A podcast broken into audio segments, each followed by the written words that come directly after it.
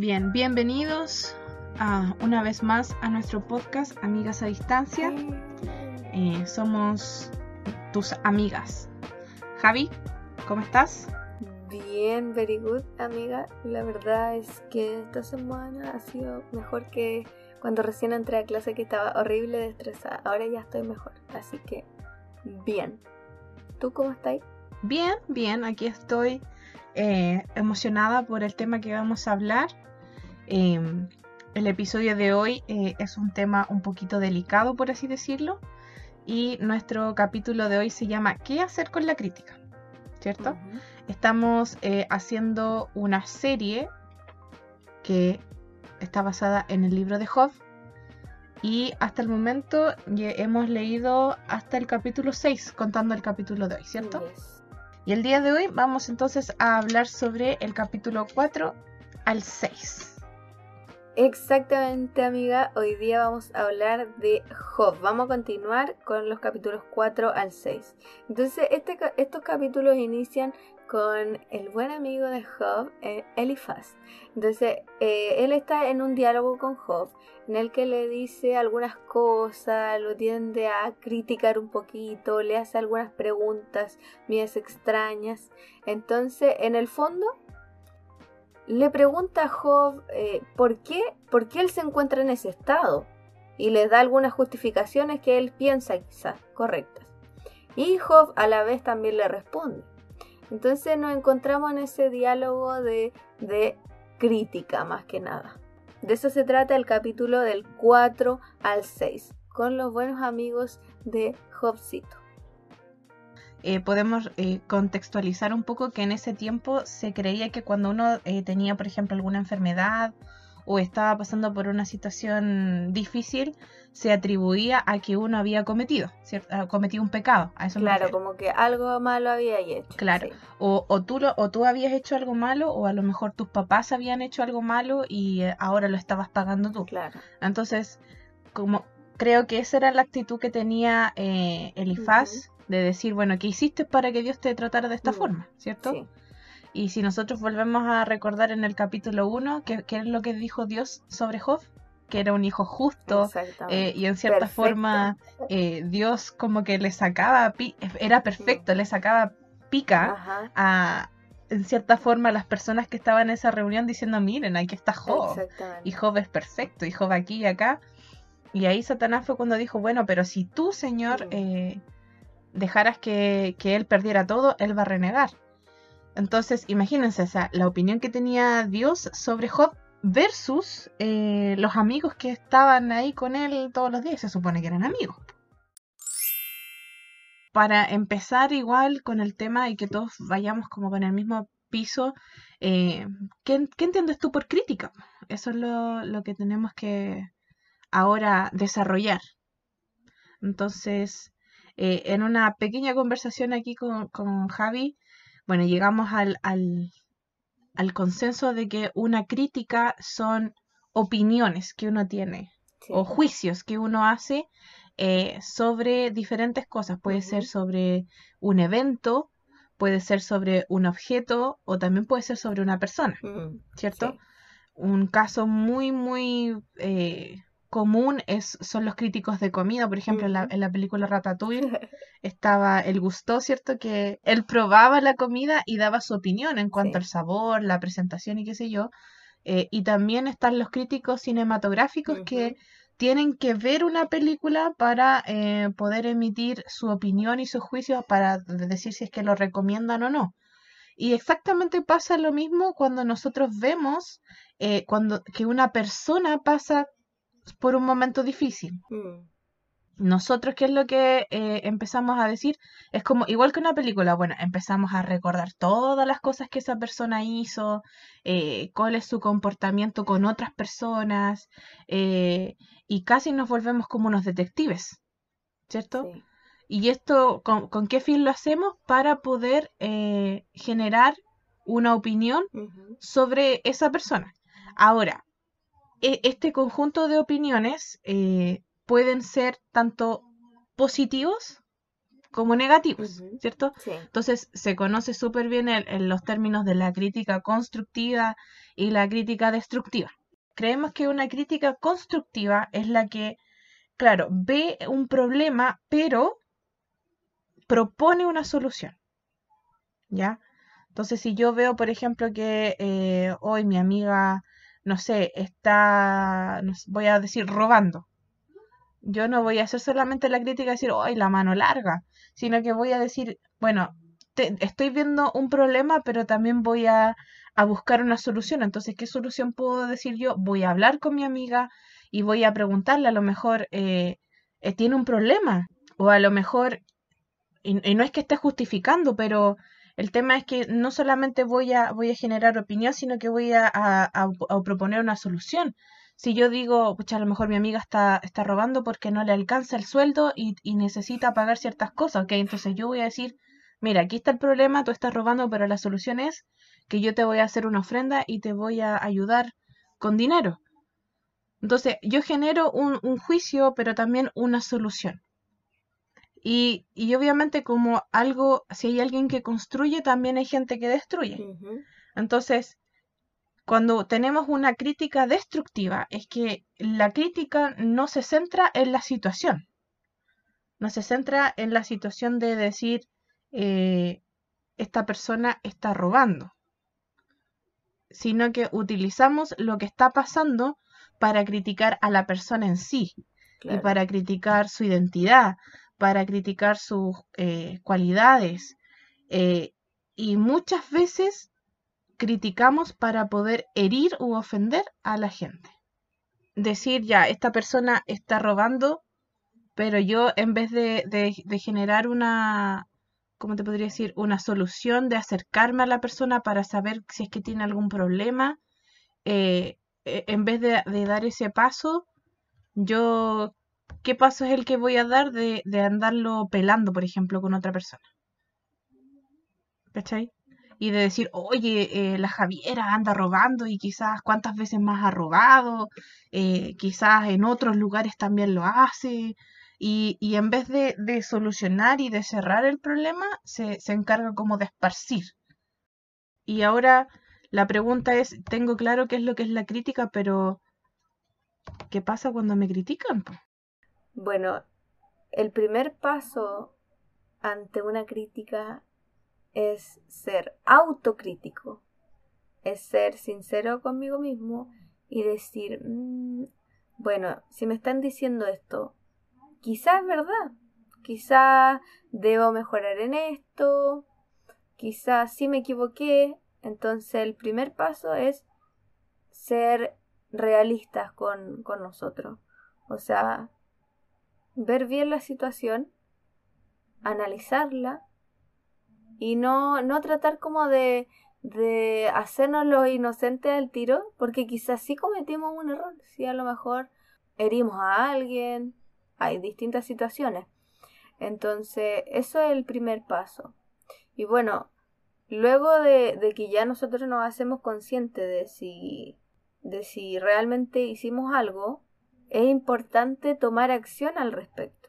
Ya, si yo me doy cuenta, entonces yo debo tomar acción al respecto. Y obviamente esa acción tiene que ser de mejora. O sea, si a mí me dicen, oye, ¿sabes qué? Em, yo pienso que tú deberías ser un poquito más amable, a lo mejor eres muy enojón. Claro, me están haciendo una crítica. Entonces yo digo, ya, mm, sí, yo soy a Mm. veces enojona. Entonces, ¿qué hago yo? Tomar acción. Y una de estas acciones puede ser pedirle al Espíritu Santo, Espíritu Santo, please, dame dominio propio para controlar mis emociones, porque de verdad que- que me cuesta.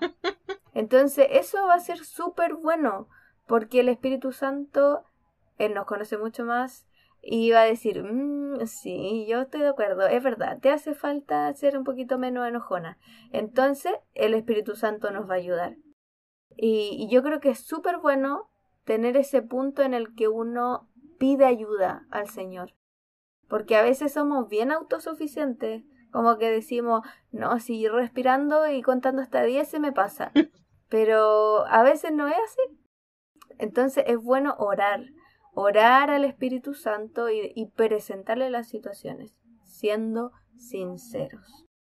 Bueno, yo creo que es parte de nuestra humanidad el hecho de decir eh, que yo puedo hacerlo, pero no sé, creo que parte igual de un tema de madurez y de, humildad el hecho de, de, de, mirarse uno mismo y decir, lo que esta persona está diciendo sobre mí tiene sentido, no me gusta lo que estoy escuchando, pero tiene razón. Eh, quizás decir, no es la única persona que me lo ha dicho, porque cuando, cuando una, una, algo que, que tú haces eh, no es agradable delante de los ojos del Señor, el Señor te va a colocar a la gente indicada para hacértelo saber.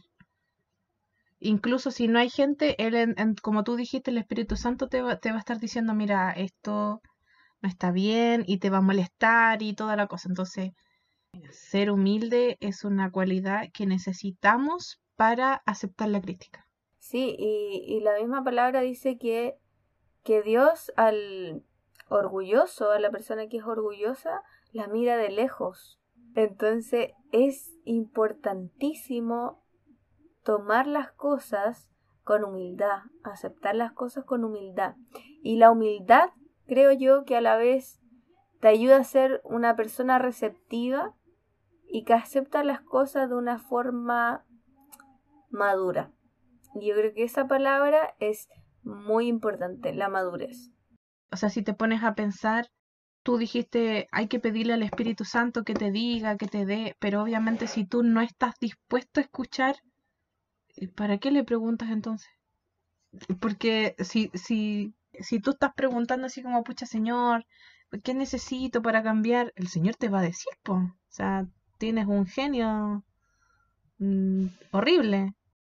Y, y, en cierta forma el hecho de, de, tener esa altivez de decir, no, Señor, yo no necesito de ti, eh, es como que, que, uno a un padre le diga, no, no te necesito. Cuando creo yo, bueno, dependiendo de la relación que cada uno tenga con sus padres, aunque uno tenga 50 años, el papá siempre va a estar ahí para ti y te va, y te va a decir, abrígate. Y tú, aunque tengáis 50 años, tenés que hacerlo igual.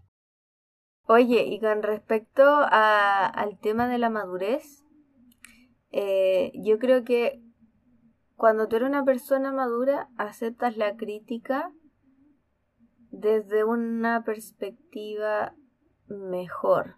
O sea, ya no estáis así como que, ay, me están criticando, me están criticando, así como, como a la defensiva, así como raro.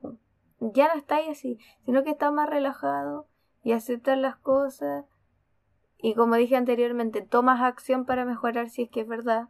Y si no, algo muy importante es aprender a discernir de qué corazón viene la crítica.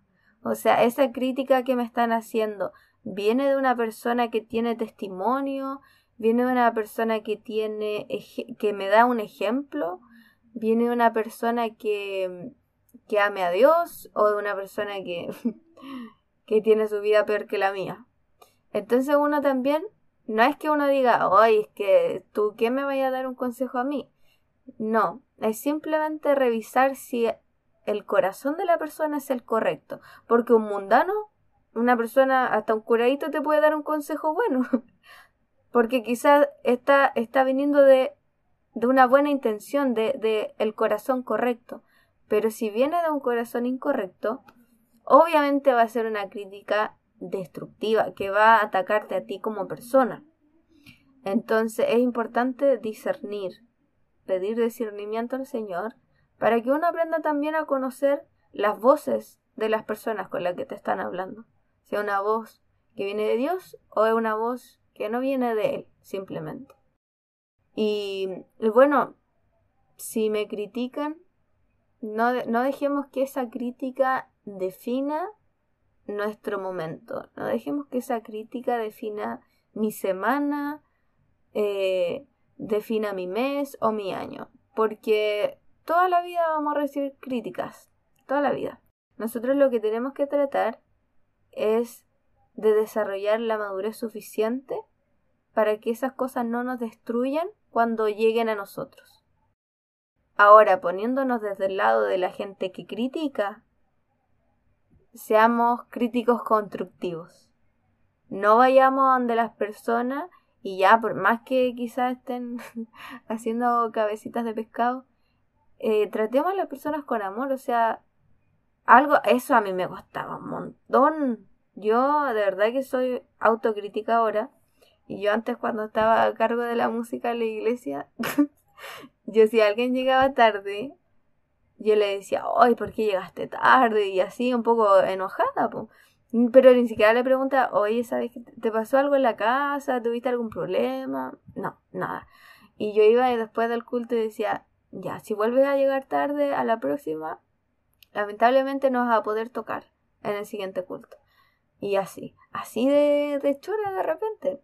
Y, y, no, no les preguntaba nada de lo que les pasaba. Pues entonces es importante como hijos de Dios, al momento de criticar una situación, de criticar una persona, tener e, esa, esa propuesta de solución.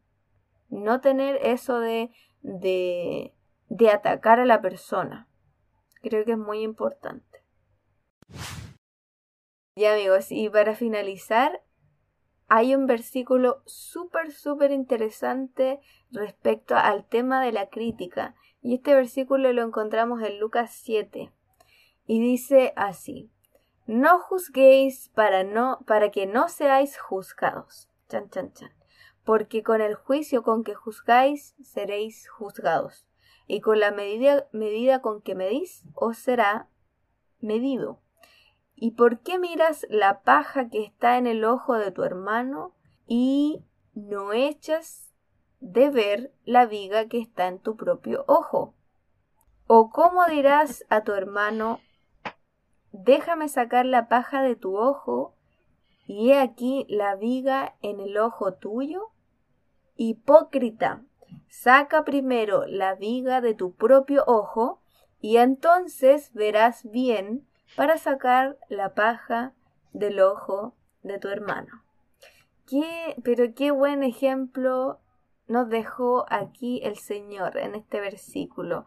O sea, antes de yo juzgar, antes de yo criticar a alguien, debo analizar mi vida. ¿Estoy yo viviendo una vida en santidad, Dios? ¿Estoy yo cuidando mi cuerpo? Entonces es muy importante ser ejemplo antes de decir cualquier cosa. Qué buena, qué buena palabra te has tirado, Javiera. Te doy un 20 de 10. Y nada, bueno, para ir ya terminando con el podcast, eh, me gustaría que pudiéramos orar por esas tres, tres cosas. Que el Señor nos dé un corazón humilde para aceptar la crítica, que nos dé discernimiento para saber qué crítica viene desde su corazón y también que nos dé las palabras necesarias al momento de que nosotros tengamos que hacer una crítica. Así que eso, vamos a hablar entonces. Querido Padre, gracias te damos por este momento, Señor, gracias porque tú eh, has colocado en nuestros corazones a hablar sobre la crítica. Señor, eh, tú nos miras, Señor, eh, y ves cada cosa que nosotros hacemos, cada palabra, cada acción que, que realizamos las 24 horas, Señor, todos los días, todos los años, Señor, de nuestras vidas. Eh, sabemos, Señor, de que nuestros actos, Señor, determinan nuestro carácter, determinan qué tan cercano estamos a ti. Y te pedimos, Señor, que el día de hoy tú puedas ablandar nuestros corazones, puedas, eh, Señor, colocar un corazón sensible ante tu crítica primero, Señor. Esa crítica siempre va a ser eh, dirigida a que podamos obtener el carácter de Cristo. Te pedimos también que nos puedas dar discernimiento, inteligencia, Señor, sabiduría, para saber cuándo esta crítica viene de parte tuya, Señor, cuando tú utilizas a alguno de tus hijos para hablarnos. Y también, Señor, para distinguir cuando esta crítica, Señor, viene para echar abajo todo lo que hemos construido. Y también, Señor, te pedimos que tú puedas limpiar nuestro corazón y puedas, Señor, hacer que nuestra boca sea una fuente de bendición para el resto. Que cuando nosotros podamos emitir un comentario, Señor, sobre una persona, eh, sobre lo que sea, que ese comentario, Señor, siempre sea dirigido para acercar a la persona más a ti. Gracias, Señor, por este momento. Te pedimos, Señor, que puedas eh, crear fruto de la palabra que, hablamos el día de hoy y que nosotras también, Señor, junto a Javiera, eh, podamos ser ejemplo en todo lo que hemos hablado aquí el día de hoy. Gracias por escucharnos, Señor, y gracias por tu respuesta. En el nombre de Jesús, amén. Bueno amigos, muchas gracias por acompañarnos el día de hoy. Esperamos que esta conversación les sirva, los ayude a reflexionar acerca de sus propias vidas y que podamos ser sabios con respecto a la crítica, ya sea para recibirla o para hacerla. Lo invitamos a que le den un like a este episodio y que se suscriban a nuestro podcast. Estamos en YouTube y en Spotify. Bueno, en nuestro próximo episodio vamos a estar hablando de la restitución, una palabra bastante interesante, restitución, ¿ya? Vemos que a Don Jobcito le pasaron varias cosas malas, pero se viene el buen momento, la restitución, y ahí vamos a estar hablando de ese tema. Así que si desean estar al tanto de esto y mucho más, no se pierdan las conversaciones de sus amigas a distancia. Bye bye.